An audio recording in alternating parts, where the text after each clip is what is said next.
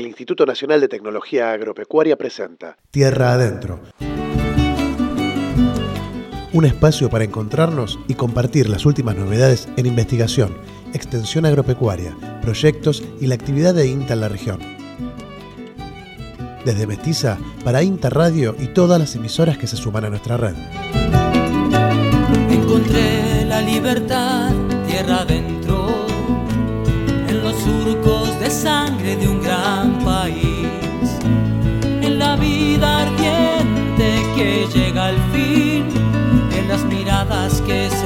se escapan de lo cierto. Encontré tu corazón tierra adentro. En los cuentos ¿Cómo les va? Gracias por acompañarnos en este nuevo micro del INTA que producimos junto a las agencias de extensión rural del norte de la provincia de Buenos Aires. En este capítulo vamos a transitar por uno de los temas que se relacionan con la producción agropecuaria y el área periurbana. Ordenanzas, reglamentaciones, leyes regulan el uso de insumos químicos en la actividad agropecuaria y más aún cuando éstas se encuentran cercanas o lindantes con la población.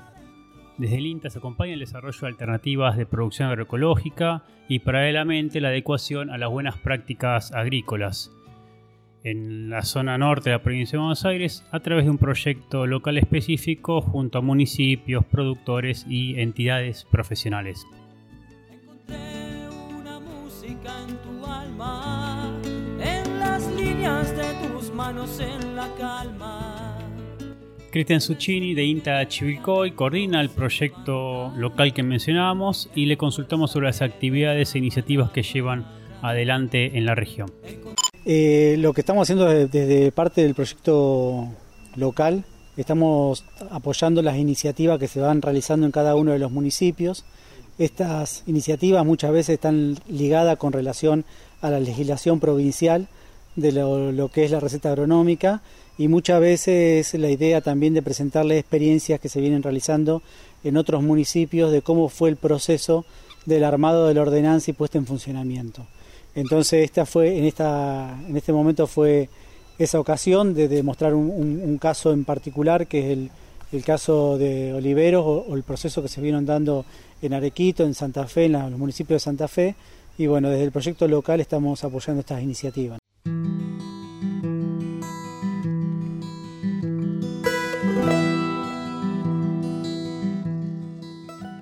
En la ciudad de Junín, el ordenamiento de la producción agropecuaria en las zonas periurbanas y la cercana a los cursos o espejos de agua es un tema de preocupación y presente en la agenda local. Es en este sentido que la Agencia de Extensión Rural junto a la Asociación de Ingenieros Agrónomos de Junín han comenzado un trabajo para generar ámbitos y mesas que permitan construir consensos en relación a este tema. Alejandro Signorelli es el jefe de la Agencia de Extensión Junín y le pedimos que nos describa la situación en el distrito y los motivos que llevaron a realizar una de las actividades importantes que tuvieron lugar a fin del año 2021 capacitando a profesionales y referentes de organizaciones y entidades agropecuarias. Bueno, en este último tiempo surgieron algunos focos de tensión en las áreas periurbanas de Junín, principalmente por algunas eh, fumigaciones que, se hicieron y algunos vecinos que se sintieron incómodos frente a las, frente a las aplicaciones. Así que desde INTA nos propusimos en, juntarnos con la Asociación de Ingenieros Agrónomos de Junín y, que- empezar a crear estos espacios de participación y discusión sobre este, el ordenamiento del territorio.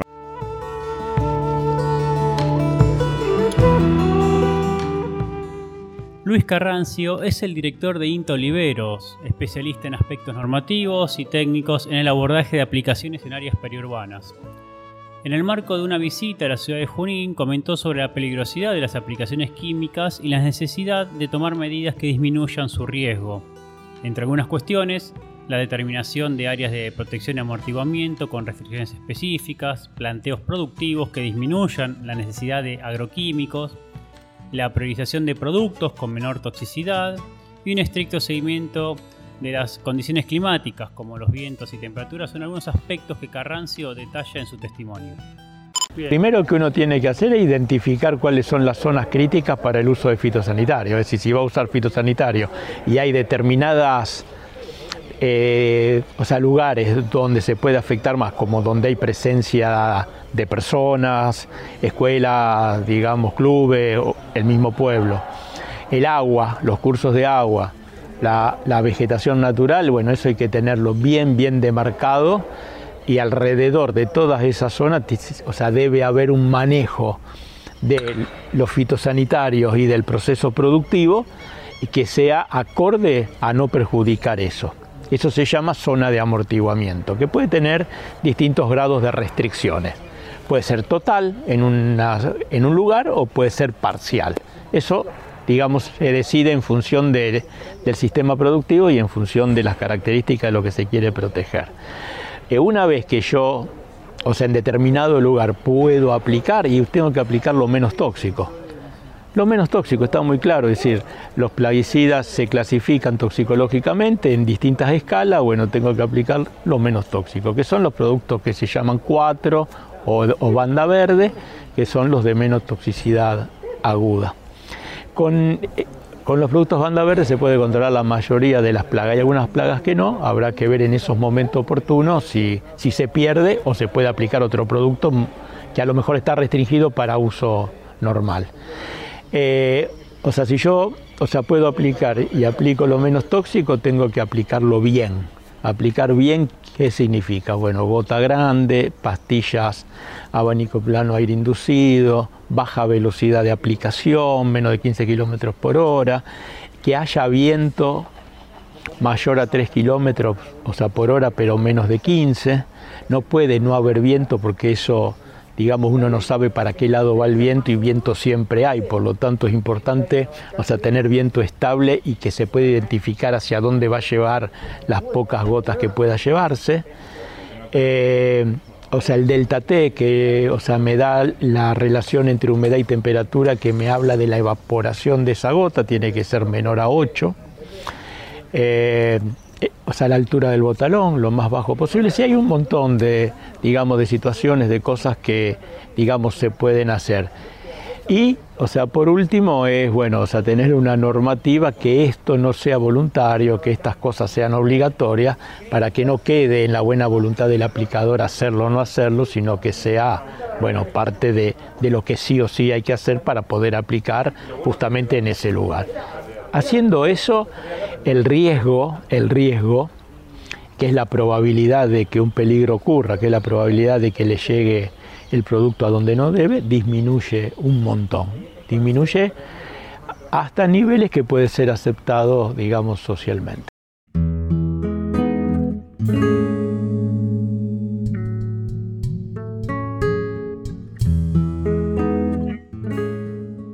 El ordenamiento territorial y la determinación de los usos productivos del suelo son temas que generan tensiones eh, intereses muchas veces contrapuestos, generalmente difícil conciliación, sobre todo si ya se ha desencadenado algún conflicto. Luis Carranza tiene una vasta experiencia en el sur de Santa Fe, destaca la importancia del diálogo, la promoción de prácticas amigables con el ambiente, pero al mismo tiempo mantener niveles de producción que tengan los requerimientos de, la economía nacional. Escuchamos sobre este tema al director de INTA Oliveros. Es un, digamos, un problema que ha escalado bastante en todo lo que es el país. Nosotros lo vivimos fundamentalmente desde el sur de Santa Fe y eh, sabemos que en la mayoría de los casos eh, digamos, está faltando diálogo. Es decir, hay posturas ambientalistas o posturas productivistas que no logran dialogar para llegar a un acuerdo, a un acuerdo en conjunto. La producción hace falta, la forma en que se produce en el país es la forma en que se produce en el resto del mundo. El ambiente hay que cuidarlo. Ahora, digamos, está tomando toda una relevancia muy, pero muy importante el cuidado del ambiente, de nuestra casa común, y no se puede ignorar uno o ignorar otro. Es decir, tenemos que llegar al consenso tal de poder producir cuidando el ambiente, cuidando la salud de las personas, pero también teniendo niveles de producción que sean aquellos que nos permitan bueno, tener empresas económicamente rentables y proveer al país y proveer digamos, al mundo tanto de alimento como de divisas para poder seguir digamos, desarrollándonos. En ese sentido es en el que, digamos, venimos trabajando. Y eh, digamos, hay dos estrategias para abordar este, digamos, este problema. Eh, o sea, dos estrategias que parecen antagónicas, pero no lo deberían ser tanto. Una es, bueno, la agroecología, que, em, o sea, se, digamos, o sea, fortalece el cuidado del ambiente, y el otro es la buena práctica agrícola, agropecuaria, que, o sea, si bien permite el uso de fitosanitarios, lo que pide es que, o sea, toda práctica que se haga en la producción sea lo más racional posible. ¿Qué es lo más racional? Y bueno, es el uso de todos los adelantos de la ciencia y de la técnica puesto al servicio de la producción agropecuaria. Esto parece antagónico, pero no debería serlo. Cada cosa debería ocupar un lugar, debería tener su espacio, su tiempo y que sirve para determinados objetivos. Nosotros estamos un poco o sea, promoviendo las dos cosas, obviamente. O sea, todas las, experiencias exitosas tienen algo en común, y ese algo en común es el diálogo y el consenso. Eh, o sea, diálogo y consenso que va más allá de, la técnica, va justamente a, a lograr el llegar a una postura común. Eh, esa postura común, bueno, digamos, se logra teniendo en cuenta todos los intereses, intereses de los vecinos, intereses del productor. Así, digamos, nació, por ejemplo, una primera ordenanza que fue muy importante para la provincia, que fue la de Arequito en el 2004-2005 que nace de un proceso de desarrollo local que la Agencia de Extensión de Arroyo Seco estaba generando justamente en esta localidad de Godoy. Eh, o sea, como justamente nace en un proceso de desarrollo local, esa ordenanza la generaron entre o sea, los, diferentes actores de la sociedad, la comuna, la cooperativa, los productores, las escuelas, vecinos, digamos, o sea, de la localidad, y hubo otras organizaciones intermedias como grupos de jubilados, radio, etcétera. Un poco plantearon qué era lo que quería, plantearon al INTA desde el punto de vista técnico qué había para, digamos, hacer. Colegio de Ingenieros Agrónomos se sumó, la provincia se sumó y salió una ordenanza que a Godoy le vino 10 puntos. Esa ordenanza del 2004-2005 hoy es, es, es base para la generación de otras. Esas otras ordenanzas usan esta de Godoy o la de Arequito, que es la misma.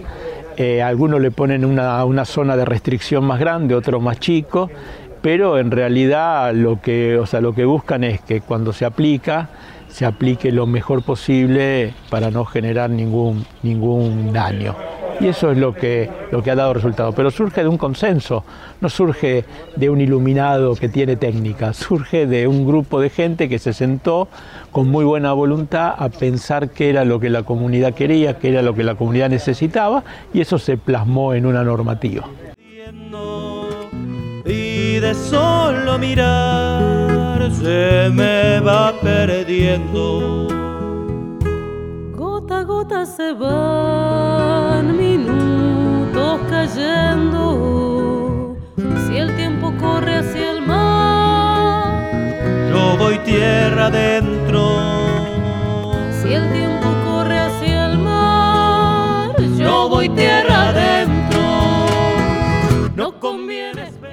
un organismo público consultado y convocado por esta temática que venimos conversando es el INTA. Muchas veces, frente a la imposibilidad de consensos en los territorios, incluso con expectativa de poder arbitrar situaciones que exceden lo estrictamente técnico. Ignacio Terrible, director de INTA Pergamino, y quien venía hablando ya, Luis Carrancio, destacan los aportes que la institución realiza en investigación y extensión rural para la temática relacionada con las buenas prácticas agropecuarias, la agroecología y la gestión de la producción en las zonas periurbanas. La innovación es un motor para el desarrollo nacional. Generar conocimientos y tecnologías para el sector productivo es nuestra misión.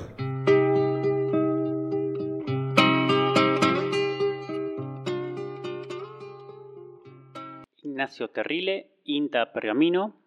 El INTA, primero, al ser una, una, organización de ciencia y técnica, un instituto de ciencia y técnica, primero es llevar información fehaciente, sólida desde el punto de vista científico y técnico, y también de alguna manera que brinde los espacios, que llame a, a conformar esos espacios de diálogo entre los diferentes sectores de la sociedad en su conjunto, que es el medio productivo, la sociedad urbana, las eh, asociaciones de, profesionales, eh, los tomadores de decisiones o los que hacen las decisiones políticas o, legislan en cada uno de esos lugares y bueno, de alguna manera llevar al diálogo, ¿no? A, armar y congregar esas instancias de diálogo basadas en el consenso y en, el, en, el, en la buena interpretación de la información que puede generar el INTA u otros organismos de ciencia y técnica y sumado con la visión eh, local respecto a ese problema. Luis Carrancio, INTA Oliveros. Bueno, el INTA es una institución de ciencia y técnica, o sea que tiene que aportar desde la ciencia y tiene que aportar desde la técnica. El INTA es una institución que tiene muy buen prestigio porque siempre se ha mantenido en forma, digamos, ecuánime, eh, digamos, dándole valor a lo que realmente la tiene. En ese sentido, creo que tiene que generar tecnologías apropiadas para aquellos que las demandan. O sea, ya sean dentro de las buenas prácticas agrícolas, porque el agro lo está demandando, y dentro de la agroecología, porque parte del agro y parte de la sociedad también lo está demandando. Eh, en ese sentido yo creo que lo viene haciendo, lo viene haciendo, lo tiene que, bueno, difundir, difundir más. Es decir, el INTA tiene que ser el brazo tecnológico, el brazo científico que aporta al sector agropecuario y a la sociedad una forma de producir que sea compatible con el medio ambiente. Un poco lo volvemos al principio, que haya posibilidad de producción, pero que haya eh, digamos, cuidado del ambiente. Esa tecnología la tiene que generar el INTA, la tienen que generar las universidades, el Estado tiene que comprometerse en que haya recursos para generar este tipo de acciones.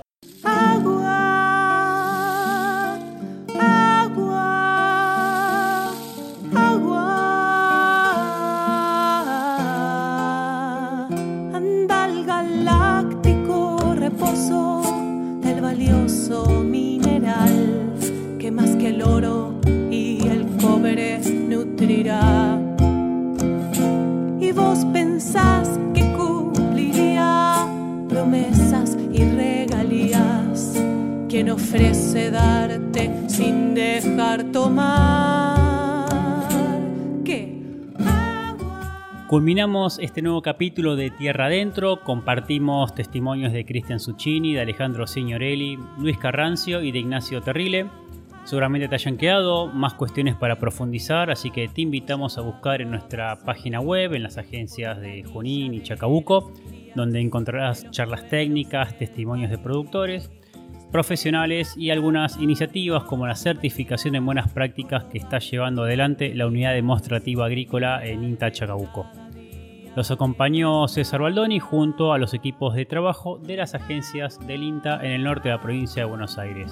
Nos despedimos hasta el próximo episodio de Tierra Adentro.